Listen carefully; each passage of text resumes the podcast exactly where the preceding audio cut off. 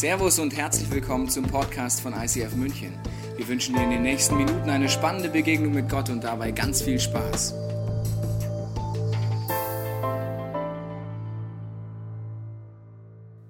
Ja, heute ist der 28.12., sage und schreibe, der aller, allerletzte Sonntag in diesem Jahr 2014. Und vielleicht geht es dir wie mir, das Jahr ist viel zu schnell vorbeigegangen. 2015 steht vor der Tür. Und deswegen wollen wir heute einfach mal einen Moment nehmen, um dieses Jahr zu reflektieren, mal zurückzublicken. Und ähm, ich habe dir einen Clip mitgebracht. Vielleicht sah dein Jahr dieses Jahr eher so aus. Ähm, ja, also wenn dein Jahr so aussah, das tut mir wirklich leid für dich. Es war dann vielleicht eher so ein Failjahr. Ähm, der Karriereschritt hat nicht geklappt, du hattest mal eine Freundin, ähm, der Abschluss ist vielleicht nicht ganz so gut gelungen, aber vielleicht war dein Jahr auch mega positiv.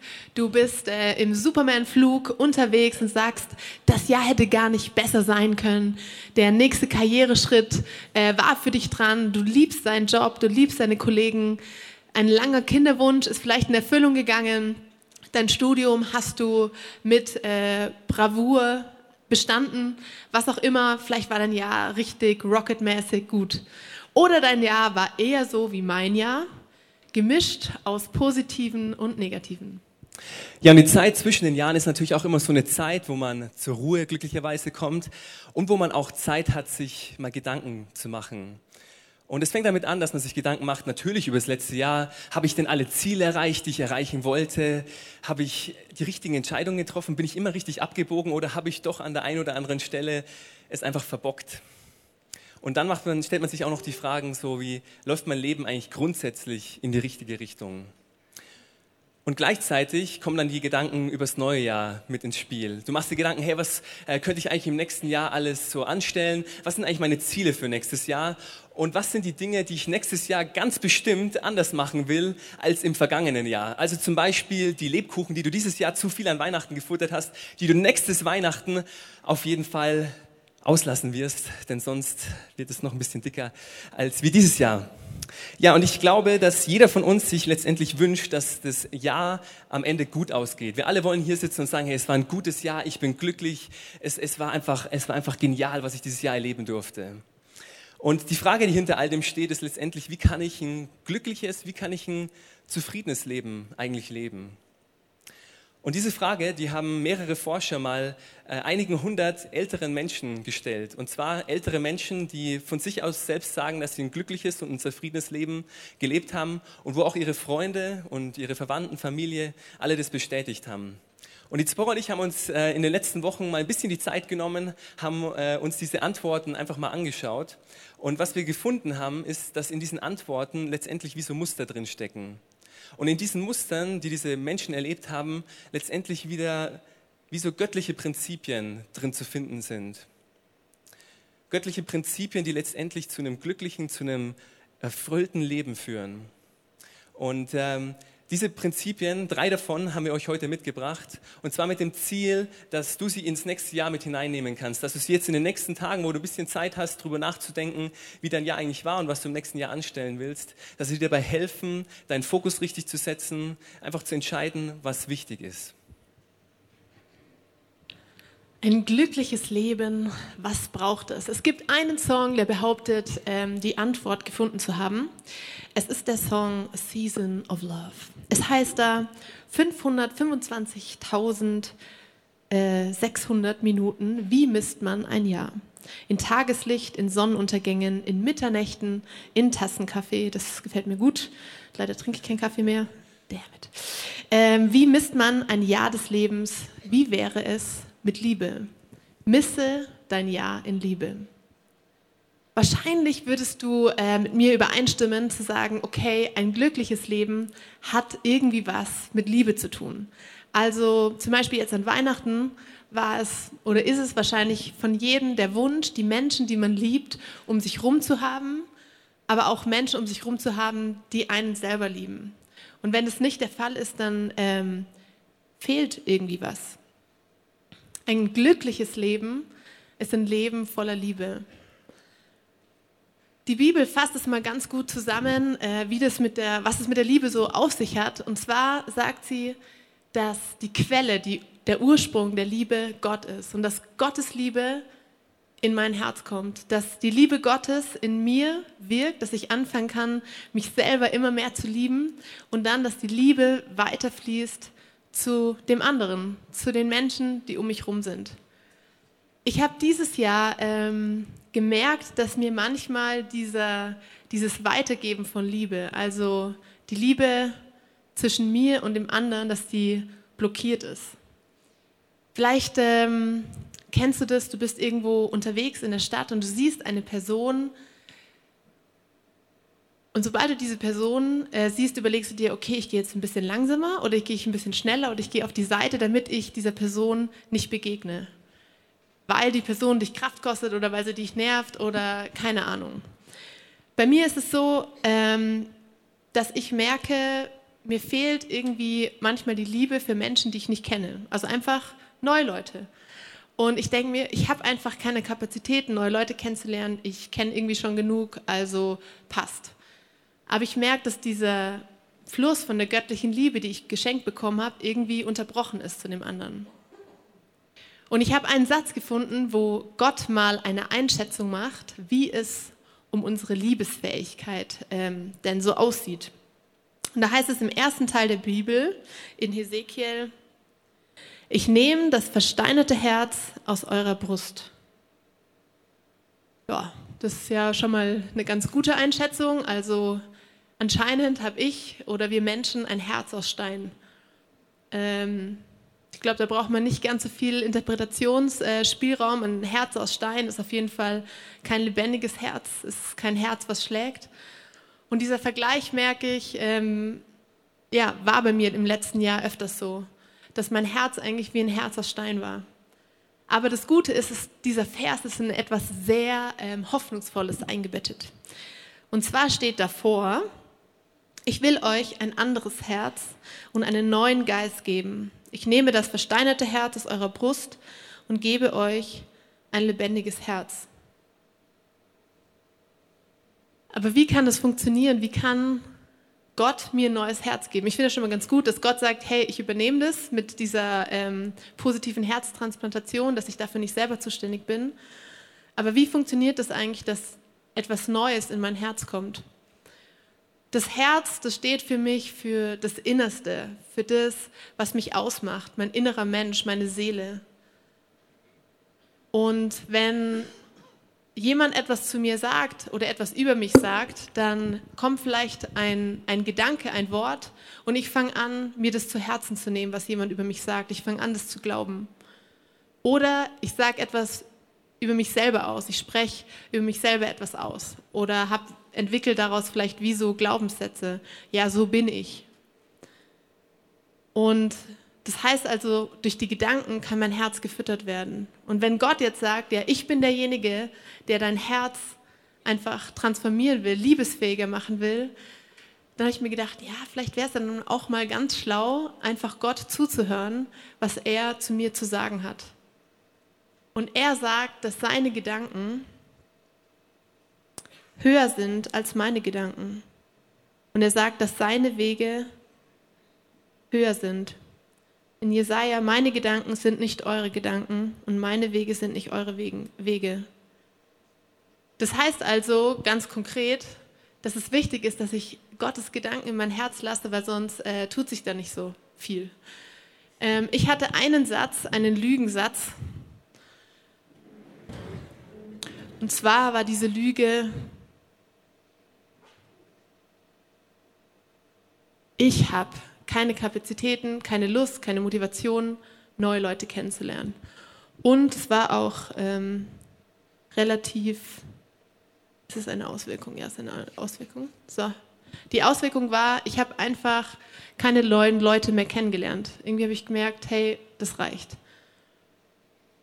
Aber ich war mit meinem Verhalten, wenn diese Liebe nicht durch mich durchfließt, unzufrieden. Ich habe gemerkt, ja, das macht mich nicht glücklich.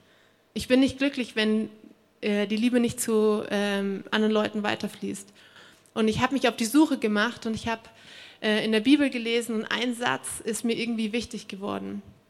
Und zwar ähm, heißt der Satz, wovon das Herz voll ist, geht der Mund über. Und in diesem Dialog mit Gott hatte ich plötzlich eine Erkenntnis.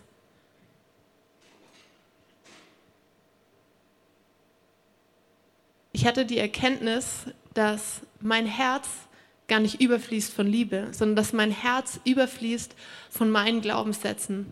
Und die Glaubenssätze, die waren, ich habe nicht genug, ich habe nichts zu geben, ich muss schauen, dass ich äh, aufgefüllt werde, ich kann jetzt nicht nur anfangen, was weiterzugeben. Und ich habe aber realisiert, das ist gar nicht die Wahrheit. Und Gott hat mich in etwas erinnert, was er mir schon mal vor einer längeren Zeit gesagt hat. Er hat diese Lüge ersetzt durch seine Perspektive auf mich, durch eine göttliche Wahrheit. Und zwar hat er gesagt, hey Zipora, du hast eigentlich ähm, Ressourcen ohne Ende, ohne Limit. Ähm, ich habe mich erinnert an ein, ein Bild, an einen Impuls, den ich einfach hatte in meinen Gedanken. Und zwar waren da ganz viele Lastwagen, die durch die Wüste gefahren sind. Die waren ähm, überhäuft mit äh, Gütern und ich konnte diese Güter austeilen, austeilen, austeilen und niemals sind diese Güter leer geworden. Und ich habe mich daran erinnert und ich habe gemerkt, krass, das ist eigentlich die Perspektive, die Gott auf mein Leben hat. Ich habe ohne Ende zu geben, ich ähm, darf großzügig sein. Und im letzten Jahr war das so, dass ich eine neue Person kennengelernt habe. Und zwar ist es die Maureen aus dem ICF.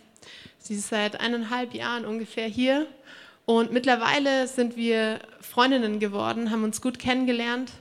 Aber am Anfang, als sie gekommen ist, ich fand sie immer schon mega sympathisch und gedacht, ah, ist bestimmt echt eine äh, sehr nette Frau.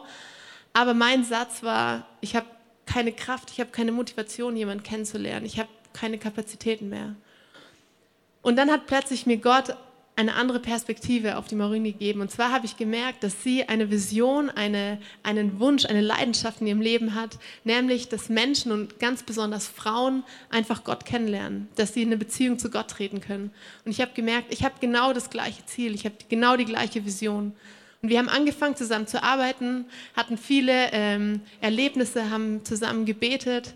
Und jetzt unser letztes Projekt, was wir gemeinsam gemacht haben, war, wir haben ein Ministry zusammen gestartet ähm, und auch mit The Scheifand den äh, Trip nach Kurdistan organisiert. Und wir haben ähm, einfach viele Erlebnisse gehabt und diese Freundschaft konnte Stück für Stück wachsen. Und ich habe gemerkt, krass, es wäre nie möglich gewesen, wenn ich gesagt hätte, hey, ich habe einfach keine Kapazitäten. Und ich merke, das ist so mein Punkt, wo ja, Gott einfach mich immer wieder auffüllen darf. Und vielleicht hast du auch so einen Glaubenssatz, der dich limitiert Vielleicht äh, sagst du, ja, ich, ich kann nichts, aber Gott sagt doch, du kannst alles schaffen. Ähm, du bist mehr als ein Überwinder. Oder du sagst, ich bin es einfach nicht wert. Aber Gott ist, bist du so viel wert, dass er sogar ähm, sein Leben für dich gegeben hat. Oder du denkst, ja, alle anderen haben mehr als ich, können mehr als ich, mich braucht es irgendwie gar nicht. Und Gott sagt aber, nee, ich habe einen guten Plan, einen göttlichen Plan mit deinem Leben, der ganz individuell ist und ich habe eine Aufgabe. Das heißt also, dieser natürliche Fluss, Gottes Liebe zu mir, ich lerne immer mehr, mich selber zu lieben, meine Glaubenssätze in göttliche Wahrheit umzuwandeln. Und wenn ich merke, hey, ich habe genug, habe ich auch wieder die Freiheit, diese Liebe weiterzugeben. Und vielleicht geht es dir so, dass du sagst, ja, das wünsche ich mir auch, aber ich merke, diese Quelle zu Gott, die kann ich noch nicht so anzapfen, da habe ich noch keine gute Idee. Da startet ähm, dieses Jahr zum allerersten Mal ein neues Angebot bei uns im ICF. Am 21. Januar geht es um verschiedene Bibel-Glaubensthemen. Äh, das geht das ganze Jahr bis zum Dezember und du kannst einfach da mitmachen und einfach rausfinden, hey, wie kann ich mich immer wieder auffüllen lassen? Wie kann ich die Bibel, Gottes Wahrheit nutzen, um falsche Glaubenssätze, um Lügen in meinem Leben zu entlarven? Die Liebe Gottes in meinem Leben, die ich bekomme und weitergebe, lässt mein Leben zu einem erfüllten Leben werden. Die Liebe macht mich glücklich. Ja, jetzt startest du in dieses neue Jahr und du bist voll gepumpt mit dieser Liebe, von der Zipporah gerade gesprochen hat. Und du stehst am Morgen auf und du gehst ins Badezimmer, schaust in den Spiegel, siehst dich an und denkst dir, Mensch, auf dich habe ich mich schon die ganze Nacht gefreut. Du gehst aus der Haustür und äh, die erste Person, die du auf der Straße triffst, die könntest du am liebsten in den Arm nehmen, weil du so voll gepumpt mit Gottes Liebe bist. Du machst dich also in diesem Jahr auf den Weg mit dieser göttlichen Liebe. Das Problem ist nur, ein Weg ohne Ziel macht keinen Sinn. Und genauso macht auch ein Weg mit dem falschen Ziel genauso keinen Sinn. Wir sind vor einiger Zeit mal mit Zipporas ganzer Familie nach Österreich gefahren und äh, Zipporas Dad ist großer Motorsportfan und deswegen ist er auf die Idee gekommen, hey, ich lade die ganze Familie mal für ein Motorsportwochenende, DTM-Wochenende nach Österreich ein. Er hat also für uns alle Tickets für die Rennstrecke besorgt und natürlich auch eine Unterkunft in dem Ort, wo die Rennstrecke ist und zwar heißt dieser Ort Spielberg. Der große Tag ist gekommen, wir machen uns auf dem Weg, wir sitzen im Auto und ihr Vater tippt den, äh, die Unterkunftsadresse ins Navigationssystem ein und äh, wir fahren so einige Zeit und nachdem wir, ja, sagen wir mal so zwei, drei Stunden unterwegs sind, schaue ich mal wieder so aus dem Fenster und denke mir, also irgendwie sind wir hier völlig falsch unterwegs. Also ähm, ich habe ja heute Morgen auf meinem Handy nachgeguckt und mal gecheckt, wo wir überhaupt hinfahren. Und es ist hier eine völlig andere Ecke von Österreich, wo wir eigentlich hinwollen. Ich habe dann noch mal kurz auf meinem Handy geguckt und habe wirklich festgestellt, ja, das ist wirklich die falsche Ecke von Österreich und habe mir die Adresse geben lassen von der Unterkunft. Und was wir herausgefunden haben, war, dass es in Österreich scheinbar mehrere Orte gibt mit dem Namen Spielberg und dass die Unterkunft von der Rennstrecke leider Gottes 300 Kilometer entfernt liegt. Also wir waren auf einem Weg, wir hatten ein Ziel, aber wir hatten ein falsches Ziel. Und ich glaube, jeder von uns braucht ein Ziel. Die Frage ist nur, was ist ein gutes Ziel? Und ich glaube, viele von uns beantworten diese Frage oft mit Besitz. Bei mir ist es zum Beispiel so, dass ich ähm, ja, auf die neuesten Smartphones stehe und dass ich lange Zeit, wenn das neuere iPhone rauskam, ich sofort zugeschlagen habe, weil das neue iPhone ist ja noch smarter, es ist noch schneller, es ist noch schöner, noch mehr Aluminium, was auch immer. Aber nach einer Woche habe ich dann festgestellt, Mensch, das ist auch nur ein Handy, es kann auch nur telefonieren ich kann damit auch nur Musik hören und ein bisschen im Internet surfen. Ich weiß nicht, was es bei dir ist. Ähm, vielleicht sind es bei dir Klamotten, Kleider, vielleicht sind es bei dir Autos oder Motorräder, was auch immer es ist. Ähm, ihr kennt es bestimmt alle. Man, man kauft sich was, aber man merkt nach einer kurzen Zeit, es macht mich nur für einen kurzen Moment glücklich. Und ich glaube, wir alle haben so Ziele in unserem Leben. Der eine oder wir alle haben größere Ziele in unserem Leben. Vielleicht bist du Vater, vielleicht bist du Mutter und äh, du denkst dir, Mensch, ich will echt ein guter Vater, eine gute Mutter für mein Kind sein. Oder du bist auf der Suche nach einem Partner und du wünschst dir ganz sehnlichst, jemanden zu finden, der dich wirklich von ganzem Herzen liebt. Und dann haben wir alle auch noch ganz gewöhnliche Ziele, die wir mit uns rumschleppen. Vielleicht den neuen Job, den wir irgendwie bekommen wollen oder die neue Wohnung, die in München natürlich auch nicht ganz so einfach ist. Die zählt dann vielleicht sogar eher zu den größeren Zielen. Wie auch immer, wir haben alle Ziele. Und dann gibt es aber, glaube ich, auch noch Ziele, die hinter diesen Zielen stehen, die über dem allen stehen. Die einen nennen es Berufung, die anderen nennen es Vision. Und es sind so Sachen, die deinem Leben Richtung geben, die dir zeigen, letztendlich auf lange Sicht, wo will ich hinkommen. Und ich kann dir eins verraten, ein iPhone ist definitiv keine solche Vision, denn äh, du hast es dir gekauft und sofort hat dein Leben keine Richtung mehr, denn du hast es ja einfach in der Hand. Eine Vision ist was, was deinem Leben wirklich Richtung gibt und die dich jeden Morgen motiviert, aus dem Bett rauszuspringen, weil du so Lust drauf hast und die dir aber auch hilft, in schwierigen Zeiten dran zu bleiben, in Momenten, wo es wirklich hart auf hart kommt.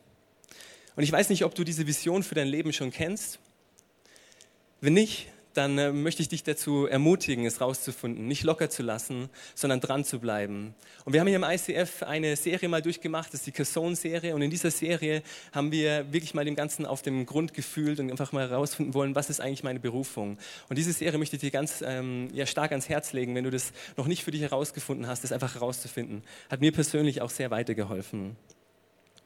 Jetzt hast du also deine Berufung, du hast ein bestimmtes Ziel vor Augen, aber oft ist es doch so, dass wir einfach da nicht anfangen, es zu tun. Wir, wir machen nichts. Vielleicht ist deine Berufung, deine Vision, dass du sagst, ja, ich will Flüchtlingen, die nach Deutschland kommen, ein Zuhause geben, ein Dach über den Kopf, dass sie hier in Deutschland gut ankommen können. Oder du hast einfach das normale Ziel, dass du sagst, ja, ich will in meiner Karriere einen Schritt weiterkommen und dafür muss ich jetzt diesen nächsten Job landen und dafür muss ich mal Bewerbungen anfangen zu schreiben. Aber warum fällt es uns oft so schwer, einfach die Sachen zu machen? Warum ist da wie so eine Blockade? Und äh, das Ganze zu verstehen, da hilft mir eine Geschichte in der Bibel. Und zwar hat Jesus mal seinen Jüngern eine Geschichte erzählt. Und zwar geht es in dieser Geschichte um einen Meister mit drei Knechten. Und dieser Meister geht für längere Zeit ins Ausland und jedem dieser Knechte drückt er ein, ein paar Talente in die Hand. Und äh, Talente kannst du dir vorstellen, das war zur damaligen Zeit die Euros und Rubels der damaligen Zeit. Ich hoffe nicht die Rubels, weil ansonsten wäre es am nächsten Tag wirklich nichts mehr wert gewesen. Aber wie auch immer, lass uns mal für diese Geschichte trotzdem mal davon ausgehen, dass es Talente waren. Also dass es Fähigkeiten, Gaben, Talente waren. Und der Meister gibt jedem seiner Knechte eben gewisse Talente. Dem einen gibt er fünf, dem zweiten Knecht gibt er zwei Talente und dann gibt es noch den letzten, den dritten Knecht, den gibt er ein Talent. Und nach einer gewissen Zeit kommt der Meister wieder zurück aus dem fernen Land und er hatte ihnen den Auftrag gegeben, diese Talente zu vermehren, mehr draus zu machen. Jetzt fragt er also die Knechte, hey, äh, was habt ihr denn draus gemacht? Äh, kommt mal her zu mir. Und dann kommt der erste Knecht und er sagt, hey, ich habe hier fünf Talente gehabt und ich habe noch weitere fünf hinzugewonnen. Dann kommt der zweite Knecht, hat genau das gleiche gemacht. Er hat auch seine Talente verdoppelt. Aus den Zweien hat er insgesamt vier gemacht. Und am Ende kommt der dritte, der letzte Knecht der dieses eine Talent bekommen hatte. Und er gibt dem Meister nur dieses eine einzige Talent wieder zurück. Und der Meister ist, ist völlig, völlig zornig auf ihn. Fragt ihn, warum gibst du mir nur ein Talent zurück? Ich habe dir doch den Auftrag gegeben, dass du es vermehren sollst. Du hättest es auch zur Bank bringen können, hättest Zinsen dafür bekommen können. Und das Interessante ist, finde ich, die Antwort, die der Knecht dem Meister gibt. Und zwar sagt er, ich hatte Angst, dein Geld zu verlieren, also vergrub ich es in der Erde. Warum hat er dieses Talent vergraben? Er hatte Angst. Und wovor hatte er Angst? Hatte er Angst zu scheitern, zu versagen? Hatte er Angst vor Ablehnung? Hatte er Angst vielleicht vor den Schwierigkeiten, die Kosten, die auf ihn zukommen würden, die Probleme? Wir wissen es nicht, ich weiß es nicht. Aber ich glaube, genau wie in dieser Geschichte ist es auch oft in unserem Leben. Ich glaube, diese Talente in dieser Geschichte, das ist ähm, genauso wie in unserem Leben. Wir haben Talente anvertraut, das sind wie Geschenke, die gehören uns nicht. Wir sind nur der Verwalter davon und wir haben den Auftrag, das Beste mit unserem Leben daraus zu machen. Und jeder muss am Ende seines Lebens zurückgeben, was er bekommen hat. Aber oft sind es eben am Ende unseres Lebens, oder nicht am Ende unseres Lebens, aber oft sind es grundsätzlich diese Ängste, diese Angst vor Kritik, diese Angst vor Ablehnung, zu versagen, die uns irgendwie abhalten davon, die Dinge zu tun, wo wir eigentlich wissen, dass wir tun sollen. Die Dinge zu tun, dass wir zu der Person werden, die wir eigentlich sein wollen. Und ich glaube, jeder von uns in, in seinem Leben kennt es, wir alle haben Angst. Jeder von uns hat Angst, jeder hat gewisse Situationen, wo er Schiss davor hat. Aber lass uns mal die, die Ängste mal durchdenken. Lass uns mal überlegen, was sind eigentlich die Konsequenzen? Was ist das Schlimmste, was passieren kann? Nehmen wir mal das Beispiel Vorstellungsgespräch. Ich glaube, viele von uns hier haben schon mal ein Vorstellungsgespräch gehabt und ihr würdet wahrscheinlich auch mit mir übereinstimmen, dass Vorstellungsgespräche so eine Sache sind, die man zwar machen muss, aber man ist auch froh, wenn man es endlich hinter sich gebracht hat. Was ist das Schlimmste, was bei einem Vorstellungsgespräch passieren kann? Genau, eine Absage. Autsch. Wow. Ganz, ganz schlimm. Eine Absage. Ich hatte im letzten Jahr einige solche Vorstellungsgespräche und zwar bin ich mit der Uni fertig geworden und da gehört es natürlich auch dazu, dass man sich danach einen schönen Job sucht. Und ich hatte ein Angebot ähm, für ein Vorstellungsgespräch in Köln bei einer Firma. Ich war dort eingeladen und äh, ich mache mich auf den Weg nach Köln im Flieger und im Flieger überkommen mich so die Gedanken, Mensch Gregor, du bist echt nicht zu 100 Prozent auf dieses Vorstellungsgespräch vorbereitet. Und sofort geht die ganze Maschinerie los. Mensch, was ist, wenn du versagst? Was ist, wenn, wenn die dir eine Absage geben? Was ist, wenn ich nicht genug bin? Was ist, wenn das, was ich habe, nicht ausreicht? Und am liebsten hätte ich in diesem Moment einfach die Flucht ergriffen ich hätte den Fallschirm genommen, wäre aus dem Flugzeug rausgesprungen, hätte kurz angerufen, hey Leute, sorry, ich bin heute leider nicht bei dem Vorstellungsgespräch am Start, ich fühle mich gerade nicht so gut, mir ist ein bisschen flau im Magen, ich bin ein bisschen krank und ähm, ja, lass uns das Ganze einfach ein paar Wochen verschieben, wenn ich dann auch wirklich 100% vorbereitet bin. Ich habe das glücklicherweise nicht gemacht, sondern was ich gemacht habe, ich habe es dann wirklich durchgezogen und ähm, ich habe es überlebt, wie du siehst. Aber was auch passiert ist, ich habe eine Absage bekommen an dem Tag. Und das Interessante, was passiert ist, war, dass ich an dem Abend, als ich dann mit dem Flieger wieder in München gelandet bin und nach Hause gekommen bin, dass ich nicht irgendwie zu Tode betrübt war, irgendwie traurig war, sondern ganz im Gegenteil. Ich war irgendwie voller Freude, ich war irgendwie voller Energie. Und ich glaube, das lag daran, dass ich an dem Tag meine Komfortzone überwunden habe, dass ich meine Angst vor Ablehnung, vor Versagen einfach überwunden habe. Und klar, ich habe an, an dem, Tag Fehler gemacht, äh, sonst hätte ich auch keine Absage bekommen. Aber ähm, ich glaube, ich habe an dem Tag mich ein Stück mehr zu dieser Person entwickelt, die ich eigentlich sein will. Ich bin an dem Tag gewachsen. Und ich glaube, jeder von uns kennt solche Momente in seinem Leben, wo man irgendwie durch schwere Zeiten hindurchgehen muss, wo man irgendwie so einen Schritt ins Ungewisse gehen muss. Vielleicht äh, kannst du dich noch erinnern, als du Skifahren oder Snowboardfahren gelernt hast, äh, da hat es dich bestimmt einige Male richtig ordentlich äh, hingehauen und es hat wehgetan. Aber letztendlich warst du am Ende des Tages, wenn du es konntest, hast du dich gefreut, dass du es geschafft hast. Dass du diese, diese Ängste, diese Schmerzen überwunden hast und es waren wie vergessen. Du hast dich einfach gefreut, dass du es geschafft hast. Oder vielleicht war es für dich, dass du hier nach Deutschland hergezogen bist, dass du aus einem fremden Land kommst, dass du erstmal die Sprache lernen musstest, erstmal hier die Leute umgehen können musstest. Und das war so eine Sache, die am Anfang erst schwer fällt, aber am Ende des Tages bist du einfach glücklich, es gemacht zu haben. Und mir hilft ein Satz in der Bibel ganz besonders, wenn ich vor solchen Herausforderungen in meinem Leben stehe. Und zwar, denn Gott hat uns nicht einen Geist der Furcht gegeben, sondern einen Geist der Kraft, der Liebe und der Besonnenheit. Jeder Tag, der uns nicht näher zu unserem Ziel bringt, ist im Grunde ein verlorener Tag. Ich weiß nicht, ob du dein Ziel kennst. Wenn du deine Vision, dein Ziel nicht kennst, dann möchte ich dich heute wirklich ganz inständig bitten, dass du dich auf den Weg machst, im nächsten Jahr es herauszufinden, dass du nicht locker lässt, bis du weißt, wofür Gott dich geschaffen hat. Vielleicht ist auch bei dir so, dass du genau weißt, was du tun sollst. Vielleicht weißt du auch, ähm, es stehen gewisse Entscheidungen im nächsten Jahr an, die du angehen musst. Und du hast wie Angst davor.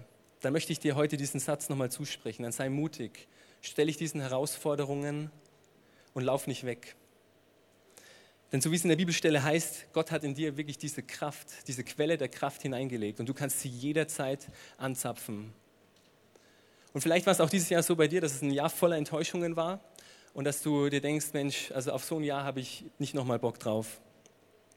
Und vielleicht hindern dich auch diese Enttäuschungen, jetzt mit wirklich positiv auf das kommende Jahr hinauszublicken. Dann möchte ich dich einfach dazu einladen, lass dich davon nicht hindern. Lass die Sachen im alten Jahr und geh mutig ins neue Jahr. Und hör nicht auf zu kämpfen. Ich glaube nämlich, jeden Kampf, den du nicht kämpfst, den hast du im Grunde schon verloren. Aber auf der anderen Seite, jeden Kampf, den du anfängst zu kämpfen, da entstehen neue Dinge und erwachen Dinge zum Leben. Und bei mir war im letzten Jahr so ein Kampf, so ein Moment, wo ich Risiko gegangen bin.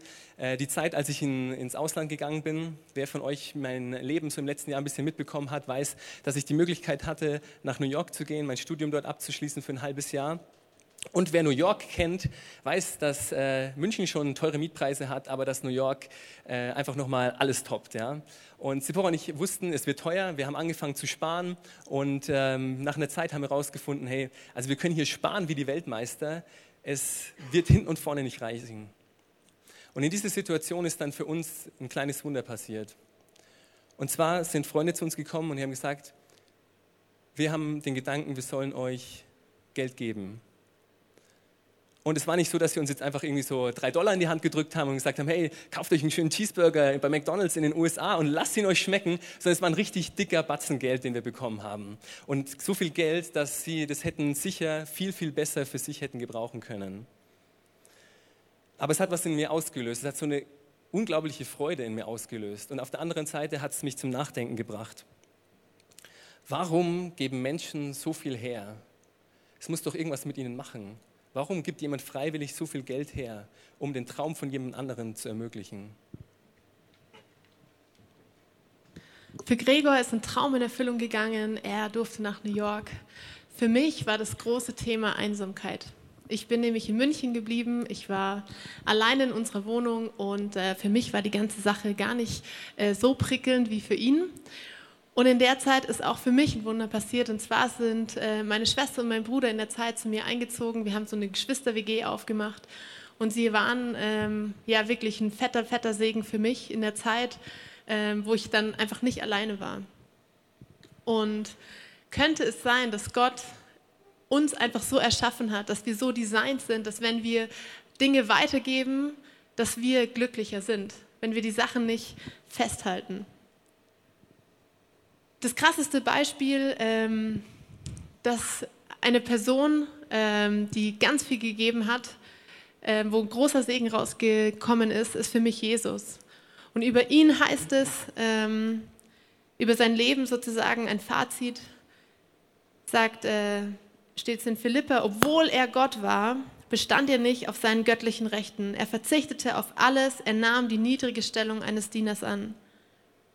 Und Jesus hat einfach alles gegeben. Er hat sogar sein Leben gegeben, damit, ähm, damit ich heute eine Beziehung zu Gott haben kann, dass ich ohne Schuld bin, dass ich Stück für Stück in mein Design kommen kann, dass ich ähm, Gottes Liebe weitergeben darf. Und all das ist rausge rausgekommen, weil er einfach mehr gegeben hat, als er genommen hat. Und das begeistert mich auch an dieser Kirche, an uns im ICF, an jedem Einzelnen, der sagt, ja, ich gebe einfach das, was ich habe, meine Ressourcen, mein, mein Geld, meine Zeit, äh, mein Gebet und klingt mich somit in Gottes Vision, in Gottes Traum ein, dass Menschen ihn kennenlernen. Und das finde ich genial, weil einfach, wenn ich nur ja, das anschaue, was ich habe und es investiere, dann entsteht plötzlich etwas, was viel größer ist als ich, was ähm, ja, was wirklich große Auswirkungen hat. Und wenn ich gebe, dann bin ich glücklich. Wenn du dir die drei Punkte von heute nochmal anschaust, was ist dir wichtig geworden? Zwo und ich haben dir heute wie so einen Werkzeugkasten mitgebracht und haben die Werkzeuge mal so vor dich hingelegt. Und du kannst heute entscheiden, welches dieser Werkzeuge du in die Hand nehmen willst und welches du mit ins nächste Jahr nehmen willst. Oder vielleicht willst du auch dieses Werkzeug dazu verwenden, um Sachen im alten Jahr zu lassen. Ich glaube, dass Gott uns auffordert, ein Leben im nächsten Jahr mit offenen Händen zu leben. Und ich glaube, wie wir mit unseren Ressourcen, mit unserer Zeit umgehen, das sagt sehr, sehr viel aus über uns. Und jeder von uns hat extrem viele Ressourcen bekommen. Wir alle sind in unfassbaren Zeiten geboren. Jeder ist mit so viel ausgestattet gewesen, geworden. Die Frage ist, wie gehst du mit deinen Ressourcen um? Wie gehst du mit deiner Zeit um? Und wie willst du deine Ressourcen, deine Zeit im nächsten Jahr investieren? In welche Dinge willst du sie investieren? Was hindert dich daran, deine Vision zu leben, die Gott dir gegeben hat? Vielleicht weißt du gar nicht, was deine Vision ist. Dann kann ich es nur noch mal wiederholen. Finde es heraus.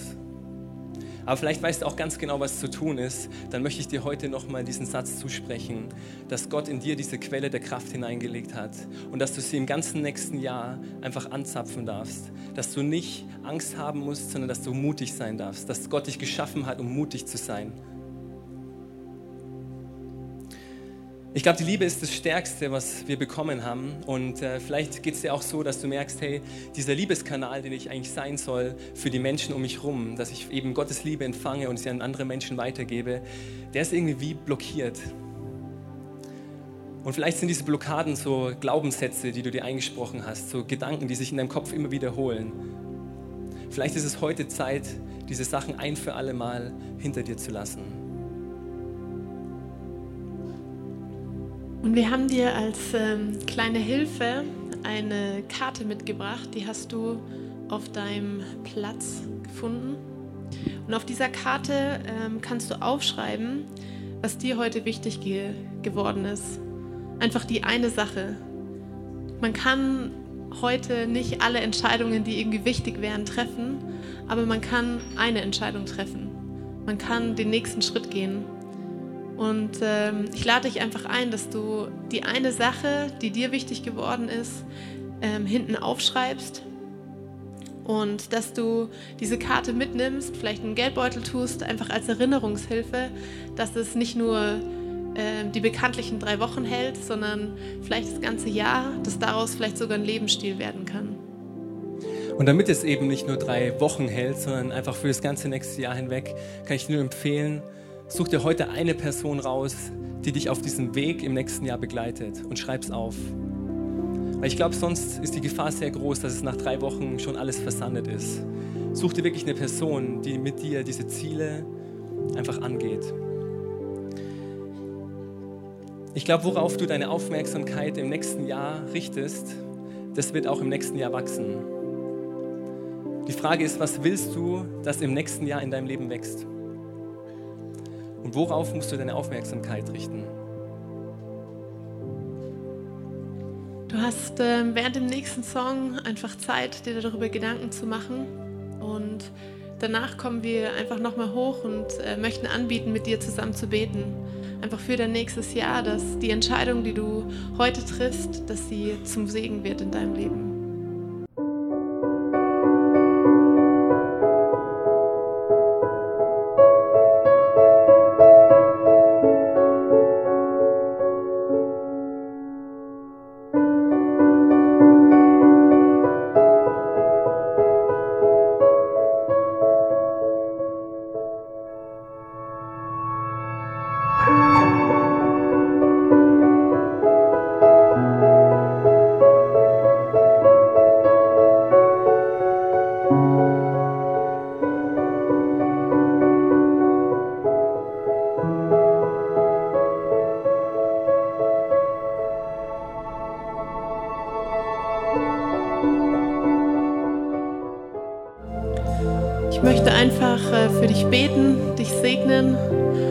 Willst, kannst du einfach das ähm, ja, einfach mitnehmen für dich in dein Jahr. Jesus, ich danke dir, dass du jeden Einzelnen liebst. Ich danke dir, dass du Mensch geworden bist, dass wir dich erleben können, dass du nicht tot bist, sondern dass wir auch heute eine Beziehung zu dir haben können. Ich danke dir, dass du einfach durch den Heiligen Geist uns die Möglichkeit gegeben hast, zu dieser Liebesquelle immer wieder vorzudringen. Und Jesus, du siehst einfach, wo wir Blockaden haben, wo wir merken, ja, wir möchten uns auf Dinge fokussieren, damit sie wachsen können, damit dort ähm, Positives aufblüht, damit wir uns selber mehr lieben können, dass wir dich immer mehr verstehen, dass wir zum Segen werden für unser Umfeld, für unsere Freunde, für unsere Familie. Jesus, und ich danke dir für alles, was jetzt auf diesen Karten vielleicht draufsteht. Ich danke dir, dass ja unsere Vorsätze nicht etwas ist, das wir jetzt selber mit einem großen Kraftakt im nächsten Jahr schaffen müssen, sondern dass du sagst, ja, ich helfe dir. Ich gebe dir meine Kraft. Ich stelle dir meine Perspektive, ich stelle dir meine Liebe, ich stelle dir meine Hoffnung, meine Geduld zur Verfügung, damit du diese Dinge in deinem Leben umsetzen kannst. Und dafür danke ich dir, Jesus. Ja, Jesus, du siehst einfach auch alle Enttäuschungen, die ich erlebt habe im vergangenen Jahr. Und Jesus, ich möchte sie dir einfach heute hinlegen. Jesus, du siehst da, wo einfach Unvergebenheit da ist. Du siehst da, wo Dinge einfach uns irgendwie wie dran hindern, einfach auch aufs Positive, aufs neue Jahr einfach positiv einfach hinauszuschauen. Und Jesus, das möchte ich jetzt einfach ablegen. Ich möchte es einfach von mir geben. Ich möchte es dir hingeben, Jesus. Und ich bete, dass du mir hilfst, das einfach abzulegen dass du mir jetzt einfach deine Gedanken schenkst, Jesus. Amen. Wir hoffen, dass dir diese Predigt weitergeholfen hat. Wenn du Fragen hast, kannst du gerne an info at icf-moenchen.de mailen und weitere Informationen findest du auf unserer Homepage unter www.icf-moenchen.de.